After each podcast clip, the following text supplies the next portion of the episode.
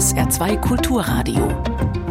Fragen an den Autor mit Jochen Marmit. Seien Sie herzlich willkommen. Einen schönen Sonntag. Unser Buch heute heißt Staub, Steine, Scherben, wie Archäologen in der Vergangenheit graben und die Gegenwart finden. Erschienen bei Hansa Blau, 224 Seiten für 23 Euro. Geschrieben von Jens Notroff. Er ist Archäologe und Historiker. Und wie er schreibt, wollte er schon recht früh ausbuddeln. Doch statt einfach nur die Funde wissenschaftlich zu betrachten, hat er sich als Wissenschaftskommunikator, der beim Deutschen Archäologischen Institut in Berlin arbeitet, gedacht, schreibe ich doch auch mal ein Buch, das auch allen Nicht-Wissenschaftlerinnen und Wissenschaftlern zeigt. Ausbuddeln und einordnen ist eine tolle Sache, weil sie eben alte Scherben mit modernster Technik und prähistorische Kulturen mit dem Hier und Heute verbinden können. Problemlösungen von vor 5000 Jahren, die spielen auch 2024 und darüber hinaus eine Rolle, so Jens Notroff. Gestern, heute Morgen, das alles liegt in der Fundgrube unseres Planeten, nämlich in Stau, in im Staub, in Steinen und in Scherben. Ich freue mich auf eine Stunde anregende Grabungen mit Jens Notroff in Berlin im Studio der ARD zugeschaltet. Einen schönen guten Morgen. Guten Morgen, Herr Marmit. Ich freue mich, dass ich dabei sein darf. Wir freuen uns auch und äh, ich möchte von Ihnen einfach zuerst mal wissen, was ist Ihr absolutes Lieblingswerk, was Sie selbst ausgegraben haben? Ui, die Gretchenfrage gleich am Anfang. Welches ist Ihr Lieblingskind? Ähm, es ist tatsächlich äh, gar nicht so einfach, weil so viele spannende Sachen sind. Aber ich äh, glaube, die beeindruckendste Grabung, an der ich selbst teilnehmen durfte, an der ich das Privileg hatte, selbst teilzunehmen, sind die, die Monumentalanlagen, äh, die neolithischen, also 12.000 Jahre alten Monumentalanlagen am Göbekli Tepe in der Südosttürkei. Das ist ein großes Forschungsprojekt, wo seit 1995 äh, gegraben wird durch das Deutsche Archäologische Institut und das lokale Museum in Şanlıurfa. Und das ist so besonders, weil es tatsächlich zu den ältesten Monumentalbauten überhaupt gehört, die wir von Menschenhand äh, kennen. Und das ist ist ein ganz besonders spannender Platz, weil wir dort den Finger quasi auf die Schwelle legen können, wo unser heutiges Leben begonnen hat. Also diese Sesshaftwerdung, Sesshaftwerdung Nahrungsproduktion und das alles. Mhm. Und das ist, glaube ich, schon äh, ein großes Highlight. Was wollen Sie noch finden? Gibt es da noch was, wo Sie sagen, also da würde ich noch mal die Schaufel selbst in die Hand nehmen?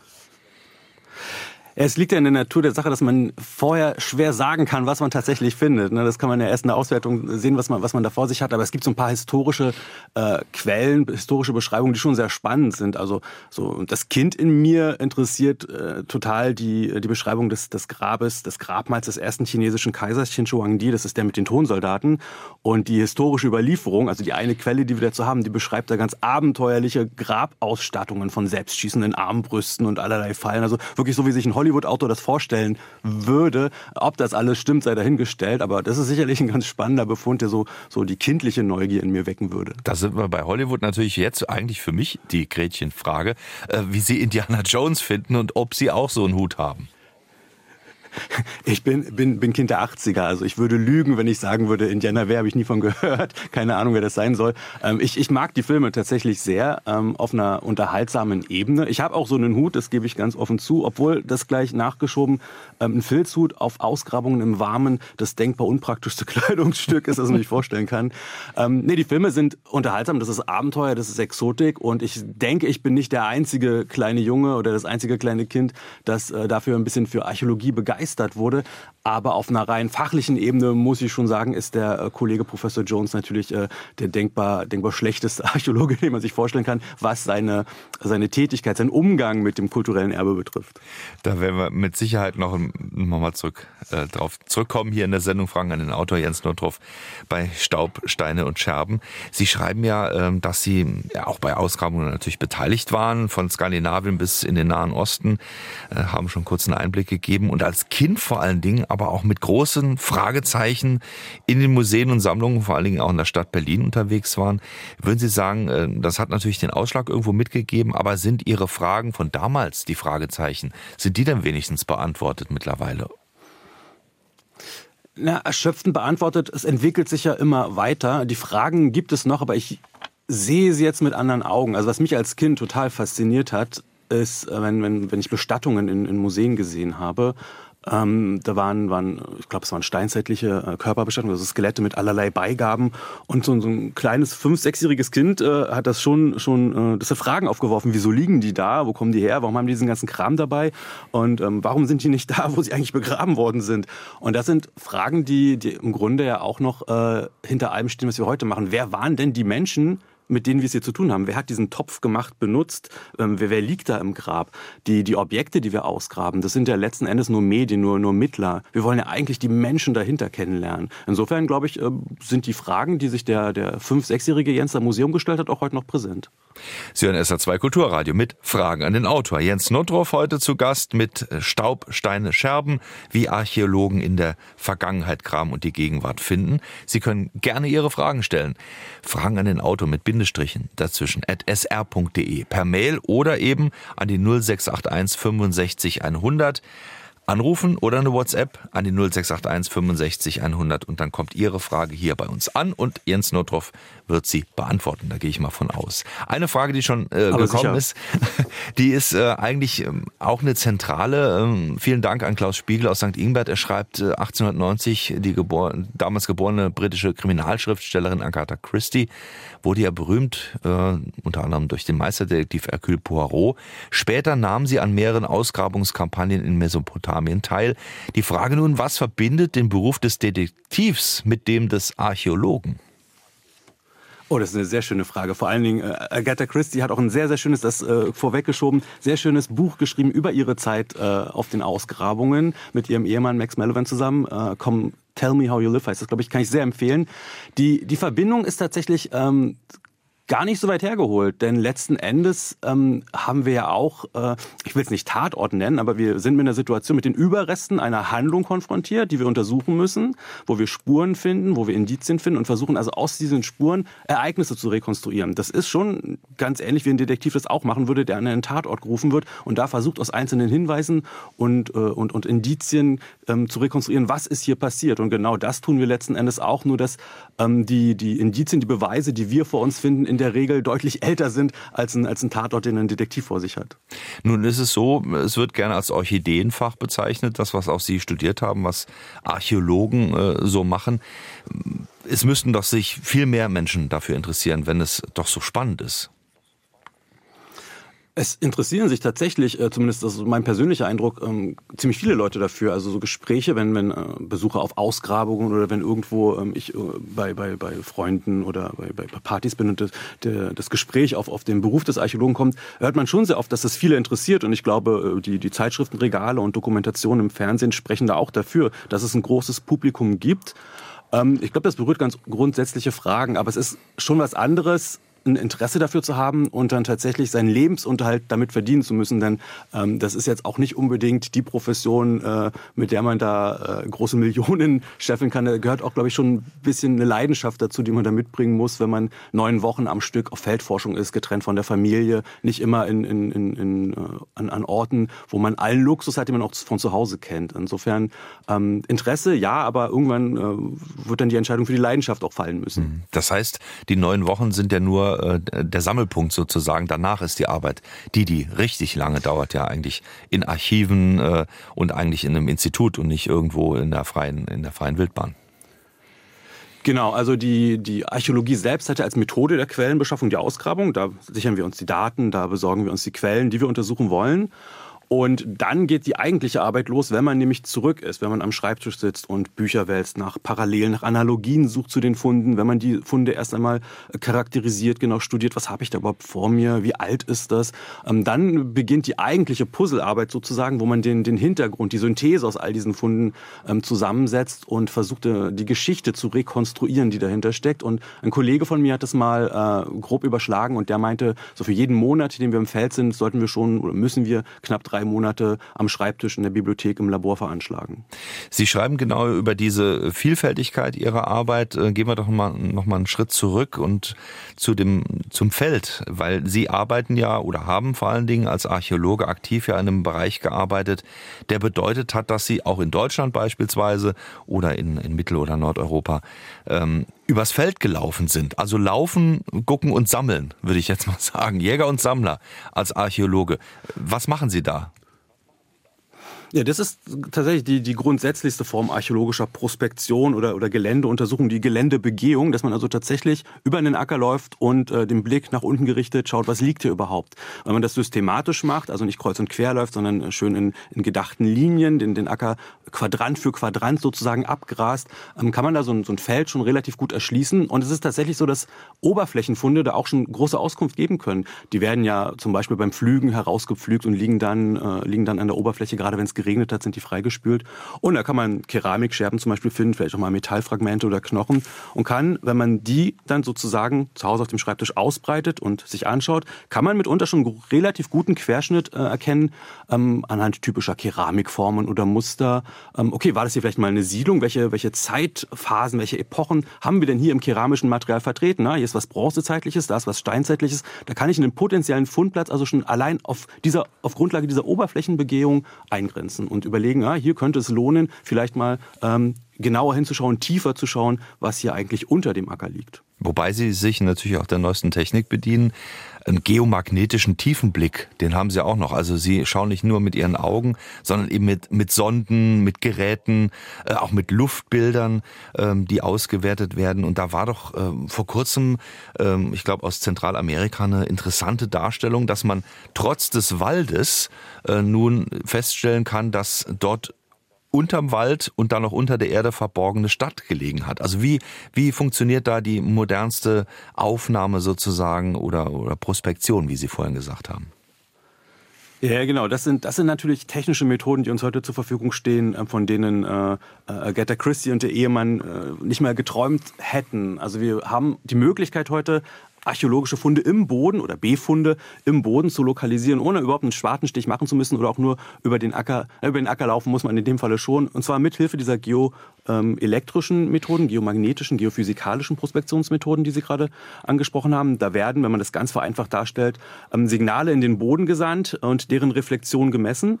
Und zum Beispiel ähm, das, das äh, Erdmagnetfeld verändert sich bei Bodeneingriffen, wenn also bestimmte äh, Gruben wieder verfüllt sind oder wenn Feuerstellen oder ähnliches äh, unter der Erde sind, dann kann man das in diesem Magnetbild sehen. Das wird sichtbar. Ähm, ganz ähnlich funktioniert diese, diese Technologie, die Sie angesprochen haben, mit den äh, Forschungen der Kolleginnen und Kollegen, übrigens in einem Projekt von Kolleginnen und Kollegen äh, aus dem DRI, die im, äh, im Amazonas-Regenwald mit Hilfe von sogenannter LiDAR-Technologie ähm, ja, mit einer Befliegung ein großes Areal im Urwald kartiert haben sozusagen. Man muss sich das so vorstellen, dass aus einem Flugzeug oder einem, einem kleineren ferngesteuerten äh, ähm, Fluggerät, meistens werden, kommen aber Flugzeuge zum Einsatz, Laserstrahlen äh, wie bei so einer Vermessung auf den Boden gesandt werden und deren Reflexion wird gemessen. Und weil es so viele Impulse in der Minute sind, in einer Sekunde sind, ähm, durchdringt immer irgendein Laserimpuls dieses dichte Dschungeldach, dieses dichte Blätterdach des Dschungels und kommt wieder zurück. Und dann kann man am Computer alle Pixel, die Blätter repräsentieren, die Vegetation repräsentieren, einfach rausfiltern und sieht dann sozusagen das, was unter dem dichten Dschungel ist. Und das ist eine Arbeitsersparnis, ähm, wenn man sich das mal vergegenwärtigt. Man müsste mit einer Machete durch den Dschungel laufen und das alles ähm, sozusagen visuell erfassen. Ähm, da, da wird man ja lange nicht fertig. Und so konnten die Kollegen aber in einem spektakulären Projekt in vergleichsweise überschaubarer Zeit, das ist immer noch viel Arbeit, wirklich Kulturstätten, also wirklich richtige Netzwerke, Siedlungsnetzwerke lokalisieren, von denen wir vorher gar nicht so richtig wussten. Und das ist natürlich spektakulär und spannend. Jens Nottroff zu Gast heute bei SA2 Kulturradio mit Fragen an den Autor Staub, Steine, Scherben. Ihre Fragen gerne 0681 65 100 nur WhatsApp an die gleiche Nummer oder anrufen oder Fragen an den Autor mit Bindestrichen dazwischen at sr.de und Ihre Mail und Frage kommt hier an. Eine hat Alexa Harich geschickt, vielen Dank dafür. Sie fragt, äh, immer mehr Funde weisen darauf hin, dass Menschen viel früher zu innovativen technischen und künstlerischen Leistungen fähig waren, als man früher dachte. Äh, ist da noch mehr zu erwarten? Ja, denke ich schon. Das ist ein ganz, ganz wichtiger Punkt, weil äh, das auch mir am Herzen liegt, dass wir von, von diesen Stereotypen so ein bisschen wegkommen, von, wenn wir von Höhlenmenschen reden oder von, von äh, frühen Vormenschen und die intellektuell auf eine ganz andere Stufe stellen als wir. Also der, wir als, als Homo sapiens sapiens sind seit ungefähr 300.000 Jahren äh, auf der Welt unterwegs und auch ähm, intellektuell äh, durchaus zu großen Innovationen fähig.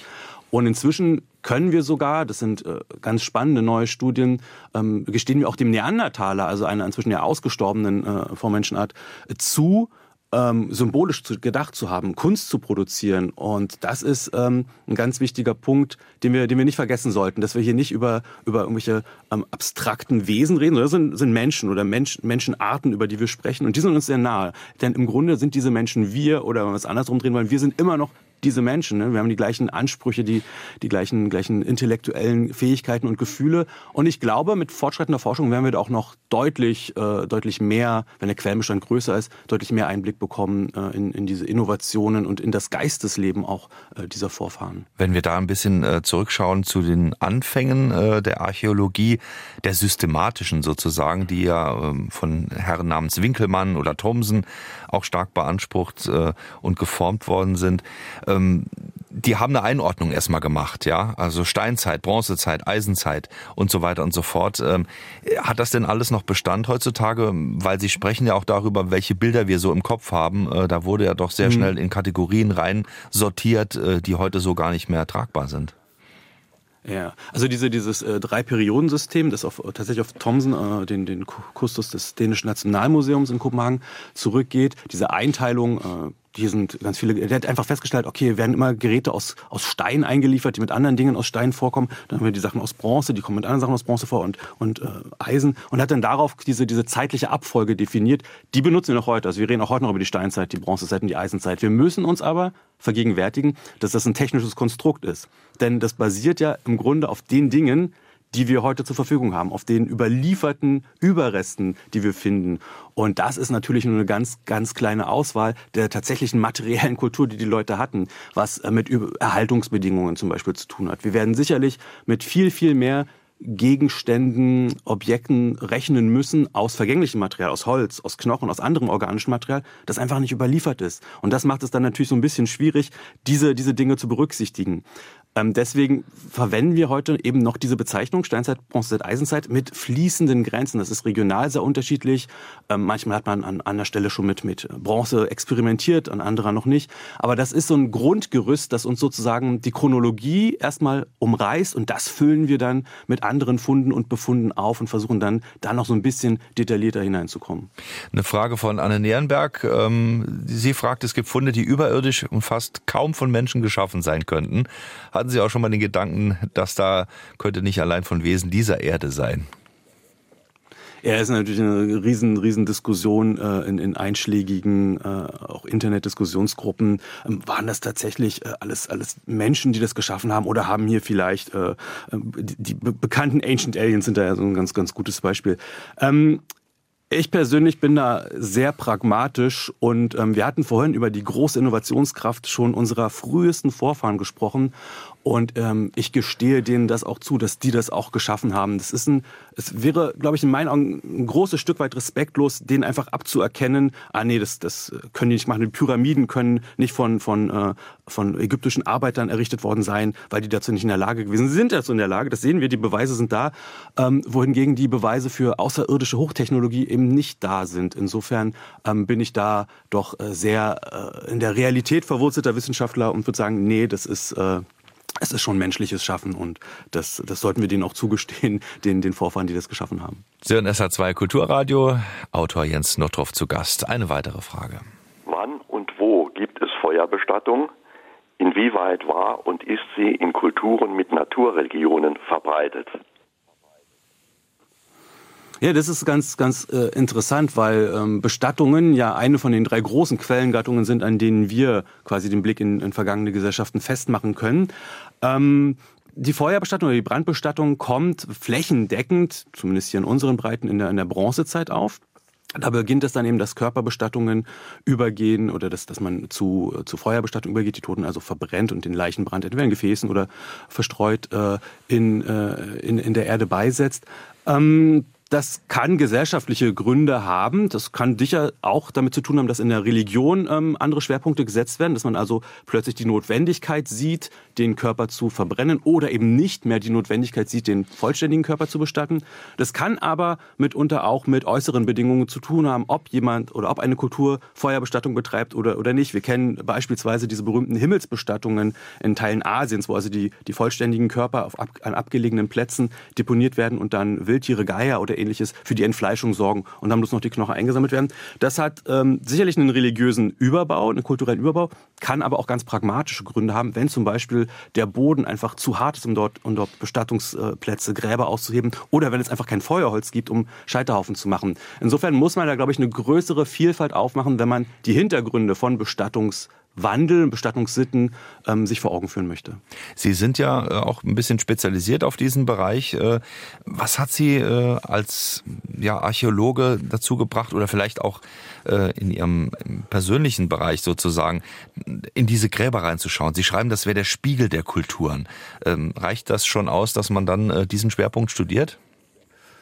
Hm, also wir, sagen immer gern, oder es ist so ein Schlagwort, dass so ein Grab ist, ist, äh, der Spiegel des Lebens. Und es stimmt ja eigentlich nur bedingt. Das ist eigentlich ein Zerspiegel. Denn so ein Grab sagt uns ja nicht zwingend, wie die Person war, die da jetzt bestattet ist, sondern es wird ja inszeniert von denen, die die Person da bestatten. Da werden Beigaben ausgewählt. Da wird der der oder die Tote präsentiert mit einer bestimmten Ausstattung. Insofern ist es eher ein Zerspiegel. Was ich persönlich aber ähm, sicherlich aus wissenschaftlicher Sicht, aber auch viel mehr aus menschlicher Sicht so spannend finde und was mich dazu gebracht hat, mich mit Bestattungen, vor allem mit sogenannten Sonderbestattungen, also abweichenden Bestattungen auseinanderzusetzen, ist, dass äh, der Tod oder der Umgang mit dem Tod ein komplexes Thema ist, das wir in unserer heutigen Gesellschaft weitestgehend ausklammern. Ne? Also ähm, gestorben wird hinter verschlossenen Türen, Krankenhäusern. Es wird wenig offensiv in, in die Gesellschaft getragen, der, der persönliche Umgang mit dem Tod. Dabei sind wir alle irgendwie mehr oder weniger irgendwann davon betroffen und zu schauen, wie vielfältig vergangene Kulturen, aber auch gegenwärtige Kulturen, das ist ja immer ganz spannend, nach solchen Analogien zu schauen, wie die damit umgegangen sind.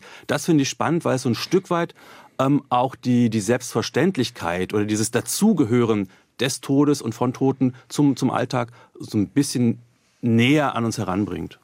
Eine weitere Frage. Welchen Beitrag leistet die Archäologie bei der Erforschung seltener Krankheiten, zum Beispiel der Autoimmunerkrankungen, die ja oft noch am Anfang stehen und heute noch Rätsel aufgeben? Oh, das ist eine, eine sehr schöne Frage. Ich selbst bin, bin gar nicht so, äh, so firm in, äh, in, in diesen äh, Forschungen, aber ich habe äh, sehr ausgezeichnet, sehr liebe Kolleginnen äh, auch am DRI, die genau ähm, einen Schwerpunkt in, in, dieser, in dieser Richtung setzen und die tatsächlich ähm, Krankheiten erforschen, ähm, die, die Entstehung oder die Ausbreitung von, von bestimmten Krankheitserregern. Es äh, ist zum Beispiel gelungen, ähm, den, den Pesterreger weit zurück zu verfolgen ähm, und wie sich bestimmte, wir, meistens haben wir ja nur das Knochenmaterial zur Verfügung, können also auch nur die Spuren sehen, die Krankheiten am Knochenmaterial hinterlassen. Da gibt es tatsächlich einen großen Beitrag, der zum, äh, der Archäologie auch zu diesen Diskussionen, die vor allen Dingen um, um Ausbreitungsmuster sich auch kümmern. Also wie, wie, wie breiten sich bestimmte Krankheiten aus? In welchen Regionen sind sie wann, wann äh, aufgetreten? Und vor allen Dingen, wie sind die Leute damit umgegangen? Ne? Sind die, äh, sind die, die Verstorbenen mit bestimmten Krankheits äh, Krankheitsmarkern, ähm, äh, sind die anders behandelt worden, äh, auch im Bestattungsritus. Insofern ähm, ist das, glaube ich, ein ganz, ganz wichtiger Punkt, wo die Gesellschaft, äh, wo die Archäologie ihre Gesellschaftsrelevanz auch in dieser Hinsicht äh, ähm, zum Ausdruck bringen kann. Das sind wir schon bei dem, was auch die Paläogenetik beispielsweise mit einem Nobelpreis äh, unter anderem für Svante Pääbo ja auszeichnet, dass man durch die äh, DNA-Forschung plus die genetische Spurensuche eben auch äh, Krankheitsbilder, wie Sie es gerade beschrieben haben, äh, zusammenfügen kann. Würden Sie sagen, das ist so der Stand der Dinge im Hier und Jetzt, dass es einfach Möglichkeiten gibt, die weit über das Zusammenpuzzeln äh, von, ich sage jetzt mal, Kulturgruppen äh, ums Lagerfeuer oder äh, Kunstäußerungen an, an steinzeitlichen Höhlen hinausgeht? Ja, ja, in jedem Falle. Da, auch das ist Archäologie, ist Teil archäologischer Forschung, archäologischer Auseinandersetzung mit, mit vergangenen Kulturen. Ähm, diese anderen Dinge, die Sie genannt haben, also die, die äh, künstlerischen Ausprägungen oder wie wir die Gruppen erstmal rekonstruieren, das ist Grundlagenforschung. Das ist die Arbeit, die wir natürlich erstmal machen müssen, bevor wir den nächsten Schritt äh, machen können, um in die Details zu schauen, in die Genetik, in die Verwandtschaftsverhältnisse zu schauen. Aber dann wird es natürlich besonders spannend, wenn wir mit Hilfe dieser, dieser neuen, dieser modernen Methoden noch einen Schritt weiter gehen können. Wenn wir also beispielsweise, äh, tolles Beispiel, das ich immer wieder gern, äh, gern höre, gern bringe, ist äh, eine, eine bronzezeitliche Bestattungshöhle im Harz in der Nähe von Osterode. Da sind Knochen, da sind äh, Metallbeigaben gefunden worden. Es war lange diskutiert, ist das, ist das ein Grabplatz, ist das vielleicht ein Opferplatz? Und man konnte dann über die Beigaben archäologisch relativ äh, bald sehen, ja, okay, das sind schon typische Grabbeigaben, konnte aber dann über die genetische Untersuchung der Knochen dort feststellen, ui, die sind alle miteinander irgendwie verwandt. Das ist also offensichtlich sowas wie eine dynastische Grablege. Da ist eine Familie hingekommen und hat immer wieder ihre Toten dort bestattet. Und um dem Ganzen quasi quasi noch eins draufzusetzen, haben die Kolleginnen und Kollegen dann auch im Umfeld in Osterode ähm, aktuelle Gentests gemacht und tatsächlich noch Nachfahren dieser Leute gefunden, die also seit, seit äh, knapp 5000 Jahren, 4.000, 5.000 Jahren äh, ähm, ortskonstant äh, dort, dort leben und ihre Familien weitergeführt haben. Würde man im Saarland wahrscheinlich auch finden können, sowas. Aber das nur am Rande. Ich bin mir sicher, es gibt einige Regionen. Werner Michaeli aus Saarbrücken, wir machen die nächste Frage. Möchte wissen, wie sehr sollte man sich mit dem Klima befassen, mit dem Vulkanismus und Erdbeben, mit den Lebensbedingungen von Pflanzen und Tieren in dem Bereich Archäologie? Ah, ganz toll. Das sind, äh, das sind genau die Stichwörter, die ich auch gebracht hätte, wenn ich von mir quasi, von mir aus noch ein bisschen äh, dazu hätte erzählen sollen. Denn äh, ich hatte ja die, die Alltagsrelevanz oder die, die heutige gesellschaftliche, gesellschaftliche Relevanz archäologischer Forschung, die hatte ich ja schon angedeutet. Und genau hier finden wir sie auch wieder. Klimadiskussion, Klimawandeldiskussion ist ja was, was uns äh, jetzt im Alltag umtreibt. Und diese, diese Klimamodelle, die wir sehen, wo also über lange Zeiten Entwicklung von Klima in der Vergangenheit betrachtet wird, aber auch prognostiziert wird in die Zukunft, die speisen sich ja aus einem großen Datenpool. Und äh, gerade für die vergangenen Daten liefern diese, diese, diese Impulse die Archäologie, die kommen aus archäologischen Grabungen. Wenn, da, wenn wir ähm, Pflanzenreste finden oder Tierreste finden, können wir natürlich die Umweltbedingungen rekonstruieren, die zu bestimmten Zeiten an bestimmten Orten geherrscht haben. Wir können also sehen, wie haben sich Landschaften, wie haben sich Lebensräume über einen ganz langen Zeitraum verändert.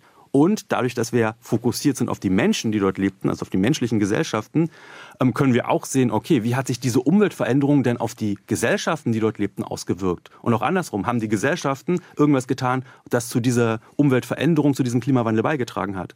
Und das versetzt uns in eine Situation, über einen ganz langen Zeitraum solche, solch, dieses Wechselspiel, diese Wechselwirkung nachzuvollziehen und eben auch zu sehen, okay, was haben die Menschen gemacht? Was, was haben sie gemacht, als plötzlich die Ernten ausblieben oder als es zu Überschwemmungen kam? Welche Methoden haben sie gefunden, um in äh, Trockenregionen Bewässerung ihrer, ihrer Felder sicherzustellen? Haben sie besondere Pflanzen zum Beispiel ähm, angebaut, die besonders resistent, besonders robust waren für diese, diese Region und diese, diese vorherrschenden Klimabedingungen? Und wenn wir diese Informationen quasi rausziehen und mitnehmen, können wir auch sehen, okay, was, was würde denn davon für uns heute funktionieren? Können wir da irgendwas daraus lernen? Können wir irgendwas davon reproduzieren? Und was halt nicht funktioniert, was müssen wir gar nicht erst selbst nochmal probieren? Eine Frage, die äh, viele stellen, stellvertretend Wolfgang Zapp würde ich gerne nennen aus Appleborn-Wiesbach.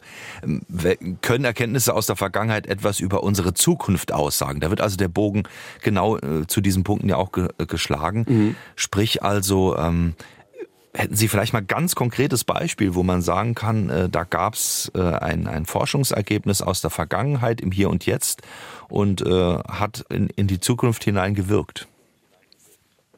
Also diese, diese Klimadiskussion wäre sicherlich eines dieser Beispiele, das man da anbringen könnte, weil wir eben sehen können, okay, ähm, die, die Klimadaten zeigen, es gibt Veränderungen in einem großen Umfang.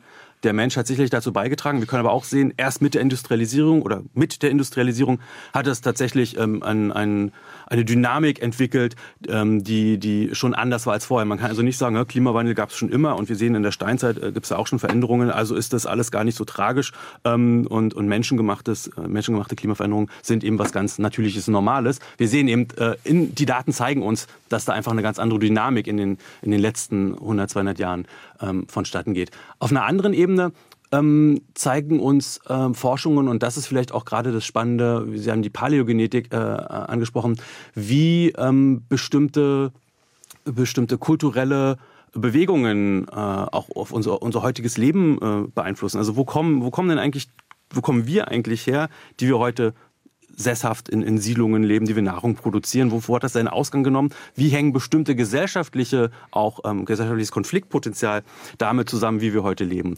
Und da können wir sicherlich auch für die, für die Vergangenheit und aus der Vergangenheit für die Zukunft ähm, ganz spannende Informationen mitziehen. Was wir aber, und das ist der Punkt, den ich immer ganz besonders gerne unterstreiche, machen können, ist, dass wir sehen können, dass der Mensch ein grundsätzlich innovatives, adaptives Wesen ist, dass er mit Problemen umgehen kann und Lösungen findet und vor allen Dingen, dass menschliche Gesellschaften auf Empathie aufbauen, dass das ganz wichtig ist, dass quasi der gesellschaftliche Zusammenhalt eigentlich ähm, der, die Grundlage für diese Innovationsfähigkeit bietet. Es gibt Beispiele ähm, von einem, von einem Neandertaler Jungen, der in, in Kindheitstagen, muss ihm irgendwas passiert sein, das dazu geführt hat, dass er Großteil seines Augenlichts verloren hat, Gehör, Gliedmaßen. Der war also nicht mehr selbst in der Lage, sich gegen Gefahren zu verteidigen, selbst irgendwie zu überleben. Aber der hat für seine für seine Zeit ein, ein geradezu biblisches Alter von, ich glaube, über 40 Jahren erreicht. Das heißt, die Gruppe hat den aufgefangen, hat den mitgenommen. Und das ist, glaube ich, eine, eine Erkenntnis, die wir, die wir, ähm, wenn wir uns spiegeln wollen, ähm, mitnehmen sollten. Da sind wir doch gerade bei so einem Punkt, da würde ich jetzt mal so aus dem Bauchhaus erstmal sagen, ach, das haben die sich doch ausgedacht. Ja, wie kann man denn nachvollziehen, wie kann man denn konstruieren, dass dieses Kind ähm, jetzt in einer Gruppe äh, getragen wurde und dann so alt geworden ist, weil es eben selbst nicht hätte leben können. Also generell so ein bisschen äh, stimulierend die Frage, ähm, wie viel Storytelling ist denn in dem Gesamtzusammenhang drin, wenn Archäologen äh, Ergebnisse zusammentragen, um dann eine Geschichte daraus zu entwickeln, die man dann vielleicht auch ganz gut medial platzieren kann.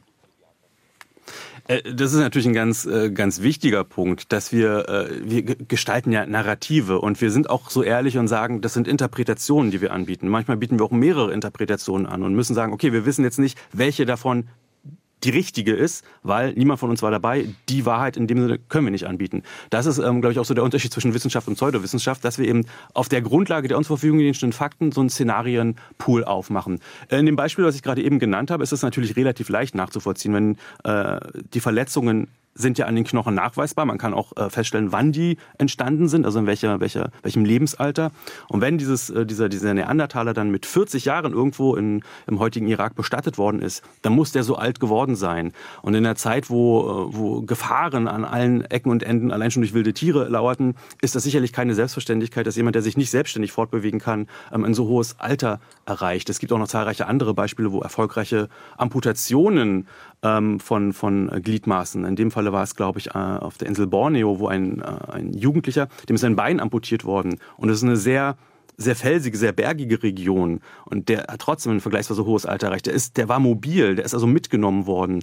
Ähm, das sind, sind Punkte, ähm, wo wir, wo wir aufgrund des Befundes solche Szenarien rekonstruieren. Aber natürlich ist Storytelling da ein ganz wichtiger Punkt, denn ähm, wir haben ja nur das, wir haben ja nur die materiellen Überreste, die Objekte, im besten Fall vielleicht auch noch die, die körperlichen Überreste, die Knochen der Leute. Und auf der Grundlage wollen wir rekonstruieren, wie haben die gelebt? Denn das interessiert uns ja. So ein Herrschergrab ist spannend, aber wir wollen ja wissen, okay, was haben denn, was hat denn der Alltag dieser Leute bestimmt? Und da gehört sicherlich äh, ein Stück weit auch ähm, so, ein, so ein szenarisches, äh, so eine szenische Konstruktion dazu, klar. Staub, Steine, Scherben und Gebeine. Das würde ich da noch anfügen. Jens Notroff heute zu Gast hier bei SA2 Kulturradio mit Fragen an den Autor. Wir haben noch jede Menge Fragen. Hier die nächste. Welche speziellen Instrumente und Utensilien verwenden Archäologen bei ihrer Arbeit? Ui, da, da, da können wir ein ganzes Fass aufmachen. Machen also Sie grundsätzlich würde ich es auf. Ich, genau, ich versuche ein kleines aufzumachen. Grundsätzlich im Feld kommt natürlich alles zum Einsatz, was man zum, zum Graben benutzt, von der Schaufel bis zur Spitzhacke bis zur kleinen Gartenhacke und die Spitzkelle. Die Spitzkelle ist sozusagen unser, unser Standardwerkzeug, weil man da ganz viele, viele Tätigkeiten mit ausführen kann. Darüber hinaus haben wir heute aber, ähm, steht uns der ganze Pool technischer Innovation zur Verfügung. Von Drohnen für die Befliegung bis hin zu 3D-Scannern, die Funde, die Funde äh, scannen und dann virtuell rekonstruieren konstruieren. Ähm, das ist also ein ganz, ganz großes Spektrum. Wir können, im Grunde kann man fast jedes, jedes, jede Technologie, die uns zur Verfügung steht, auch in irgendeiner Form wissenschaftlich zum Einsatz bringen auf eine Ausgrabung. Ist das Leben der Menschen gegenüber der Urzeit nicht immer unnatürlicher geworden? Also leben wir heute unnatürlicher als damals das, das ist äh, eine große Diskussion. Sind wir eigentlich für diesen Jäger-Sammler-Lebensstil äh, angepasst? Also was, was unseren Rhythmus heute betrifft. Ähm, ist eine große Diskussion. Äh, gibt viele Kollegen, die das, die das äh, bejahen würden, die sagen würden, ja, das, wir sind im Grunde sind wir Jäger und leben eigentlich nur, wenn wir Urlaub machen, äh, gemäß unserer natürlichen Bestimmung. Ähm, ich persönlich glaube da eher an so eine Art kulturelle Adaption. Ähm, richtig nachvollziehen wird man es nicht können, weil ich glaube auch, dass wir unterschiedliche Typen einfach sind, was, was, äh, was das betrifft. Erwin Büch möchte ganz gerne wissen, vielen Dank für diese interessante Frage, an wen kann man sich denn wenden, wenn man glaubt, etwas gefunden zu haben? Oh ja, das ist ganz wichtig. Wenn man irgendwo was Interessantes findet oder auch nur glaubt, was Interessantes gefunden zu haben, äh, immer immer die Fachleute hinzuziehen. Das kann das örtliche Museum sein. Äh, es gibt in jedem Bundesland ein Landesdenkmalamt, die da auch für zuständig sind. Und lieber einmal zu viel nachgefragt als einmal zu wenig. Ähm, wer weiß, was Spannendes äh, auf dem Boden liegt. Und um Himmels Willen gar nicht erst selbst nachgraben, weil man da mehr kaputt macht, als man am Ende äh, ähm, bergen könnte. Und wenn Sie was gefunden haben, von dem Sie dachten, es würde zu Ihnen gehören, fragen Sie vielleicht erstmal in der Familie rum, weil dann äh, hat das beim Landesdenkmalamt äh, die Menschen dort auch nicht so viel zu tun. Also das darf man natürlich auch das nicht. Das kann in verschiedene also Richtungen so die, gehen. Ja. Die, die Sache, die ich eigentlich andeuten will, ist, äh, nicht alles ist äh, aus der Vorgeschichte, was man im Garten findet. Ja, ja, ja. Es gibt auch äh, jüngere Funde, die unter Umständen nicht ganz ungefährlich sind, ja. Eine weitere Frage. Darf man auf eigene Faust auf Schatzsuche gehen, zum Beispiel mit einem Metalldetektor, und darf man die Fundgegenstände behalten? Das ist tatsächlich nicht so ganz pauschal zu beantworten, weil wir in jedem Bundesland ein eigenes äh, Denkmalschutzgesetz haben. Im Zweifelsfall würde ich sagen, nein, nicht auf eigene Faust mit einem äh, Metalldetektor losgehen. Zum einen gibt es ausgewiesene Grabungsschutzgebiete, Denkmal, äh, Bodendenkmäler, wo man nicht Hand anlegen darf. Und darüber müsste man sich erstmal informieren, wo ist das überhaupt. Und es der, der, Umgang mit Metalldetektoren ist in einigen Bundesländern stärker reglementiert als in anderen. Auch hier würde ich einfach den Kontakt zum Landesdenkmalamt empfehlen, denn oft gibt es da auch Zusammenarbeit mit Ehrenamtlichen und auch Kurse für Ehrenamtliche, ähm, die mit Metalldetektoren unter anderem solche Geländebegehungen, wie ich es eingangs beschrieben habe, äh, machen. Das heißt, da kann man also dieser Leidenschaft, wenn man die äh, in sich spürt, dann auch äh, ganz professionell nachgehen. Und wenn man was Schönes findet, wird man ja auch sozusagen äh, damit geehrt, dass es danach weiter verarbeitet wird. Also es geht ja nicht nur so um den privaten Bereich. Genau, ähm, es kommt immer natürlich auf die Objekte an. Ähm, die Landesdenkmalämter können die beanspruchen, sie müssen nicht in jedem Fall, also nicht jede, jedes Feuersteinartefakt ähm, muss, muss in einem Museum äh, enden. Aber wenn man dann Objekte tatsächlich übertragen bekommt, dann hat man auch die Verantwortung für diese Objekte. Insofern, ich würde grundsätzlich immer den Kontakt zum, zum Landesamt oder zu einem Museum empfehlen. Susanne Klages aus Messel hat eine Mail geschrieben. Vielen Dank dafür. Sie schreibt, im Vorfeld von Bauarbeiten in Stadtgebieten wird der Standort häufig im archäologischen Sinn untersucht. Konkretes Beispiel, Bauarbeiten auf dem Marienplatz in Darmstadt. Kann es nun vorkommen, so die Frage, dass ein Gebäude aufgrund konkreter Funde nicht gebaut wird? Und wenn ja, was sind die Kriterien dafür? Ja, auch das ist, glaube ich, vom Einzelfall abhängig zu machen. Ähm, grundsätzlich leben wir in ziemlich zersiedeltem oder besiedeltem Gebiet, sodass man davon ausgehen kann, dass äh, es in irgendeiner Form schon Bodeneingriffe auch äh, gerade in den mittelalterlichen Stadtzentren gab. Da muss schon was besonders Spektakuläres drin sein, dass ein, äh, ein großes Bauprojekt sagt, okay, an der Stelle bauen wir jetzt kein, äh, kein Haus, ähm, da werden die Ruinen einfach äh, freigehalten. Was viel häufiger passiert, ist, dass spannende Befunde dieser Art integriert werden in Bauvorhaben. Dass man also sagt, okay, wir haben hier die spannenden Grundmauern. Ich weiß, in Berlin ist das der Fall. Da ist eine Lateinschule ausgegraben worden. Die sind eigentlich total toll. Wir wollen hier aber ein Hotel drauf bauen. Ja, es geht beides. Die haben im Keller einfach äh, diese, diese Ruinen erhalten. Die kann man sich angucken, wenn man da äh, in dem Hotel äh, wohnt oder auch als, als, als Zaungast. Und äh, das moderne Gebäude steht, aber der archäologische Befund ist trotzdem da. In der Regel werden bei so baubegleitenden Maßnahmen werden die Befunde dokumentiert. Man hat das alles aufgenommen, hat das alles penibel und detailliert dokumentiert und kann dann die Informationen Informationen, auf die Informationen immer noch zurückgreifen, auch wenn der Befund selbst dann abgebaut worden ist. Jens Nottroff bei SA2 Kulturradio. Fragen an den Autor. Eine weitere. Wie versucht die Volksrepublik China, ihre Weltmachtansprüche archäologisch zu untermauern? Auch eine spannende Frage. Ich, ähm, ich würde jetzt gar nicht, gar nicht so auf, auf, äh, auf, China äh, allein äh, reduzieren. Tatsächlich ist Archäologie oder sind archäologische Funde ja durch alle Zeiten hinweg auch, äh, auch politisch, nationalistisch instrumentalisiert worden. Nicht zuletzt kennen wir das auch unserer eigenen Geschichte. Natürlich wird ähm, werden archäologische Funde auch für solche Diskussionen herangezogen, dass man eben Kulturgrenzen anhand von bestimmten Topformen festmachen sagt, das ist äh, Gebiet, das schon immer von unseren Vorfahren besiedelt worden ist. Ähm, das passiert, das kann man auch gar nicht, gar nicht äh, unter den Teppich kehren, gar nicht abstreiten. Aus wissenschaftlicher Sicht oder in der wissenschaftlichen Diskussion ähm, ist das aber äh, nicht das Ausschlaggebende. Also wir, wir können sehr deutlich sagen, dass moderne Staatsgrenzen wenig mit, äh, mit antiken Kulturgrenzen zu tun haben. Wenn man sich die, die Imperien der Vergangenheit anschaut, wird ziemlich schnell klar, dass sie sich natürlich über ganz andere, äh, ganz andere Territorien erstrecken als heutige Staaten. Und man könnte, oder es wäre legitim zu fragen, okay, wer, wer tritt denn in die politische Nachfolge des antiken Griechenland oder des antiken Rom? Ähm, das, äh, wenn man sich das äh, mal beantworten möchte, wird sehr schnell klar, ähm, dass das in der Realität wenig, äh, wenig praktikabel ist. Aber grundsätzlich, ja, archäologische Funde haben zu allen Zeiten auch natürlich eine gewisse politische Dimension. Also auch Jürgen Bost aus St. Ingbert in dem Zusammenhang die Frage, wie, was lässt sich über die Vereinnahmung der Archäologie durch Ideologen sagen, die ein wohl definiertes erkenntnisleitendes Interesse vorgeben oder haben? Ja, ich hatte es eben äh, angesprochen, dass wir natürlich ähm, hierzulande äh, in, in, in, der völkischen Diskussion äh, des frühen 20. Jahrhunderts bis hin zur Instrumentalisierung durch, durch die Nazis, diese, dieses Germanentum, das in den Vordergrund äh, gedrängt wurde und wo man versucht hat, territorial festzumachen, ähm, wo, wo jetzt äh, die, die Vorfahren äh, des, äh, die, die germanischen Vorfahren, wie weit die zurückreichen und welche Territorien da quasi ähm, kulturell zu beanspruchen wären. Ähm, da, da findet Instrumentalisierung statt, da fand Instrumentalisierung statt und das hat ja nicht aufgehört. Ähm, wir haben eben Beispiele gehört von moderner Politik. Das geht auch heute noch so, dass, ähm, dass äh, neurechte Kreise ähm, auch hier bestimmten Symbolismus, bestimmte Kulturerscheinungen ähm, beanspruchen wollen und so eine Blut- und Bodenideologie nachvollziehen wollen. Aber auch hier zeigt uns eigentlich die moderne archäologische Forschung, wenn wir in die Paläogenetik schauen, ähm, dass wir eine viel größere Diversität äh, in, in den Leuten, in den, in den Überresten der Menschen, wenn wir uns die Menschen anschauen, finden, als in der materiellen Kultur. Also es funktioniert eben einfach nicht zu sagen, okay, bestimmte Topformen kennzeichnen bestimmte Kulturkreise. Ähm, über den Schritt sind wir in der, in der modernen Archäologie äh, lang hinaus. Auch eine Frage, die gleich mehrfach auftaucht, äh, ist natürlich, äh, dass im Moment sehr viele Gebiete in Kriegsgebieten liegen, wo man doch archäologisch arbeiten wollen würde, könnte äh, und auch schon gearbeitet hat. Da gibt's also praktisch Fragen, die auf die eine Seite schauen, sagen, ähm, wer bringt eigentlich diese ganzen zerstörten Güter, die man schon gefunden hat, äh, wieder zurück oder wieder zusammen? Was geht da verloren? Und auf der anderen Seite, äh, was geht alles verloren, was wir noch gar nicht entdeckt haben, durch Kriege etc.? Ja, fangen wir, fangen wir mit dem zweiten Teil gleich an. Das ist ein großes Problem, weil wir ja nicht wissen, was im Boden ist. Also wir können ja nicht, nicht sagen, was verloren geht, bis es verloren ist, bis man quasi den Schaden sieht.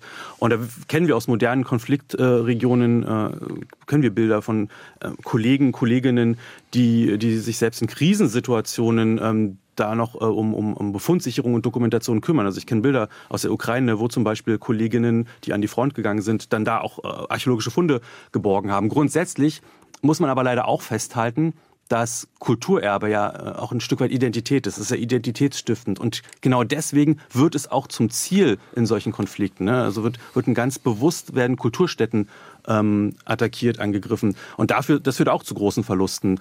Ähm, es gibt Bestrebungen in der internationalen Gemeinschaft, dass man versucht, die Kolleginnen vor Ort zu unterstützen, logistisch zu unterstützen, was die Sicherung von Museumssammlungen zum Beispiel betrifft. Ganz großes Thema die Datensicherung, dass also Daten, archäologische Daten ähm, irgendwo zweitgesichert werden können in so einer Art Backup-Cloud, damit die eben nicht verloren gehen, damit nicht Jahrzehnte, Jahrhunderte von Forschung plötzlich, Forschungsdaten plötzlich weg sind. Also da, ähm, das ist auf dem Schirm, das wird auch von, von äh, internationalen Kolleginnen und Kollegen, Institutionen äh, massiv unterstützt, aber das ist ein großes Problem in Konfliktregionen nach wie vor. Nun haben wir auf der anderen Seite ähm, ja Dinge, die gefunden worden sind, äh, die damals relativ selbstverständlich, ich sag mal so vor 150 Jahren, 100 Jahren äh, mitgenommen wurden, die unter anderem auch in Berliner Museen zu sehen sind. Ähm, was hat sich da verändert? Auch eine Frage, die häufiger vorkommt, äh, was ich dort finde, äh, das mitzunehmen und dann im eigenen Land auszustellen. Also was ich im Ausland finde äh, und dann im eigenen mhm. Land auszustellen. Wo, wo sind wir da in der Diskussion im Moment? Da gibt es eine ganz, ganz klare Linie. Also archäologische Projekte sind ja heute keine, keine Einzelexpeditionen mehr, wo irgendwie ein Land äh, ein Forscherteam irgendwo hinschickt und dann graben die da, packen alles ein und gehen wieder weg. Archäologische Forschungsprojekte sind heute internationale, interdisziplinäre Unternehmungen. Da arbeiten also ganz viele Institutionen aus ganz vielen Fachbereichen und verschiedenen Ländern miteinander zusammen.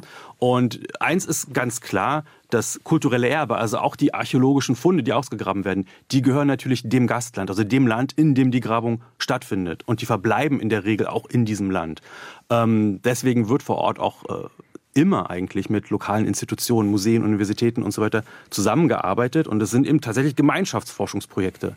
Was äh, im Einzelfall im gegenseitigen Austausch passiert, ist, dass bestimmte Proben ausgeführt werden. Wenn ich also ähm, bestimmte organische Materialien beproben möchte und dafür ein besonderes, ein spezielles Labor brauche, dann wird äh, in gegenseitiger Absprache werden natürlich Funde mitgenommen, ausgeführt und, und, und entsprechend beprobt. Aber die Grundregel ist tatsächlich, das Material verbleibt im Land.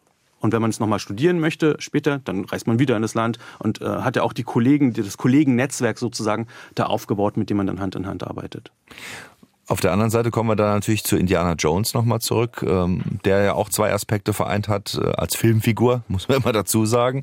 Äh, auf der einen Seite ist die Hälfte dessen, was er entdeckt hat, äh, am Ende des Films kaputt. Auf der anderen Seite ja. ähm, nimmt er auch schon mal ganz gerne mit. Also das Stichwort ist Beutekunst oder auch Raubkunst. Ähm, da sind natürlich schon Dinge, die man einem Indie nun äh, nur wirklich nicht mehr äh, einfach machen lassen könnte. Ähm, inwiefern finden Sie das schwierig, äh, dass so ein Bild vielleicht auch vorherrscht, auch durch ihn gefördert, durch Hollywood oder durch andere Vorstellungen? äh, und populäre Geschichten gefördert. Ähm, mhm. man kann sozusagen irgendwo hinreisen, äh, man hat eine Schatzkarte äh, und, und findet dann was und dann nimmt man es mit. Äh, das war natürlich auch eine Motivation, dieses Buch zu schreiben, um zu zeigen, dass Archäologie eben weit mehr ist, als irgendwo hinzufahren, um was auszugraben und mitzunehmen, sondern dass äh, komplexe Forschung dahinter steht. Ähm, ich persönlich glaube, dass das Publikum da schon differenzieren kann und sieht, dass es hier einen Unterhaltungsfilm hat. Ähm, die Methoden, die der Kollege äh, in den Filmen anwendet, die Dokumentations- oder Feldforschungsmethoden, die sind auch für die 1930er alles andere als, als realistisch. insofern glaube ich schon, dass hier der Abenteueraspekt im Vordergrund steht und das Publikum das auch, auch nachvollziehen kann.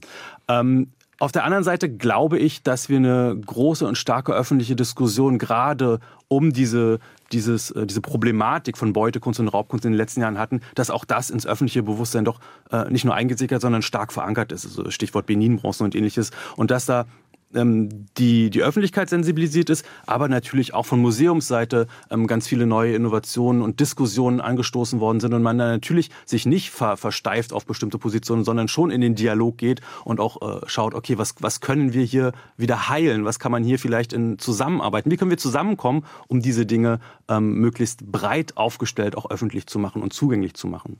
Walter Bachmann hat trotzdem noch eine Nachfrage aus Neunkirchen. Vielen Dank für diese Anregung. Ähm, welchen Stellen Stellenwert räumt der Autor Heinrich Schliemann ein. Ist ja auch ein Punkt in Ihrem Buch. Äh, da geht's, wer es jetzt nicht weiß, um Troja und jemanden, der schon so ein bisschen Indiana Jones mäßig unterwegs war.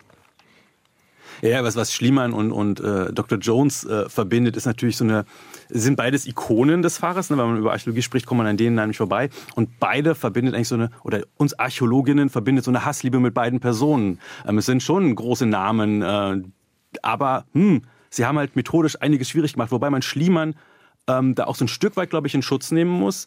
Ähm, seine Methodik hat sich im Laufe seiner, seiner Tätigkeit deutlich verändert und verbessert. Und der hat ja auch gezielt die Zusammenarbeit mit Archäologinnen und Archäologen gesucht. Er hat mit Dörpfel zusammengegraben zum Beispiel und hat ähm, durchaus, wenn, ich an Stratigraphie denke, ähm, Grundlagen geschaffen, in denen wir noch heute zehren. Klar würde keiner heute mehr irgendwie einen, einen sieben Meter tiefen Graben äh, durch eine ganze, ganze, ganze archäologische Stätte schlagen, um, um äh, die, die einzelnen Schichtfolgen äh, sich anzuschauen. Aber dass es diese Schichtfolgen ähm, in dieser Form so geben kann. Das hat er gezeigt mit seinem Graben. Insofern ähm, muss man das ein bisschen relativieren und ich glaube auch im Spiegel der Zeit sehen.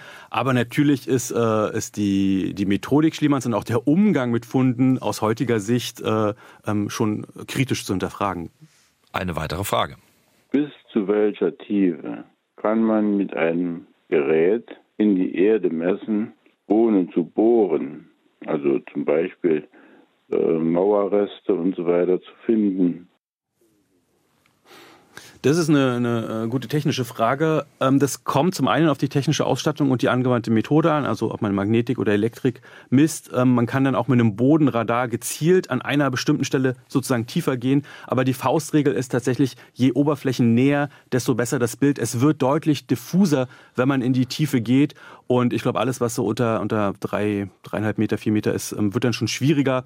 Ähm, man erkennt vielleicht noch die Strukturen, aber sie dann auch noch ein- und zuzuordnen, das wird schwieriger. Deswegen, und das möchte ich an der Stelle auch nachschieben, äh, ist es ein tolles Mittel, dass wir quasi mithilfe dieser geophysikalischen Methoden äh, ein Bild uns davon machen können, was im Boden ist. Aber um zu erkennen, was es dann tatsächlich wirklich ist und wie alt es ist, müssen wir trotzdem nachgraben. Denn datieren, dafür müssen wir die Sachen schon sehen und die Funde äh, quasi in der Hand haben, um sie auch datieren zu können. Oder am Ende wie Schliemann, kleiner Scherz, dann doch den Bagger und sieben Meter nach unten. Eine weitere Frage. Was kann der Autor über Archäologie im Meer sagen? Also historische Schätze im Watt. Also im Meer und im Oder Watt. Genau, da gibt's gibt's ganz, äh, ganz viele spannende Projekte. Also Unterwasserarchäologie äh, an sich ist ja ein eigenes Forschungsfeld, wo also wirklich äh, ausgebildete Taucher äh, in oft sehr anstrengender, äh, langwieriger Arbeit unter Wasser diese Dokumentationsarbeiten vornehmen. Also das ist nochmal eine, eine deutlich schwierigere Spur.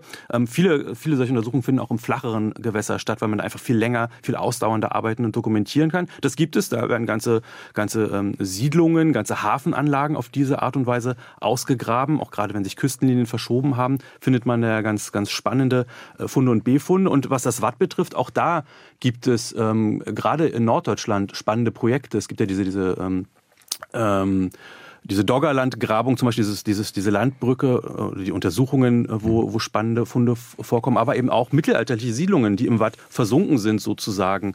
Ähm, wenn ich an den Rungholt-Mythos denke zum Beispiel, da haben die Kollegen auch gegraben, also natürlich erst prospektiert, geophysikalisch prospektiert und dann gezielt gegraben, auch unter enormem Aufwand. Also da müssen, man muss sich ja vorstellen, man gräbt ja in einem, in einem ständigen Schlammgebiet, das äh, wieder, wieder geflutet wird. Ähm, da muss man einen sehr genauen Zeitplan haben. Aber da gibt es, da gibt es Forschung, da wird gegraben. Eine Frage von Martin Rees aus Dortmund. Vielen Dank dafür. Er schreibt, äh, von Druiden gibt es leider keine Bücher oder Zaubertränke, aber könnten sich beispielsweise in südamerikanischen Überlieferungen Hinweise auf Heilpflanzen oder Überlebensstrategien finden? Äh, die KI, und da haben wir auch äh, einige Fragen zu, also künstliche Intelligenz, besser aus Schriften entschlüsseln kann als Archäologen. Da sind also zwei Fragen mit ja. drin, der Nutzen sozusagen in Sachen Heilpflanzen und den Einfluss von KI.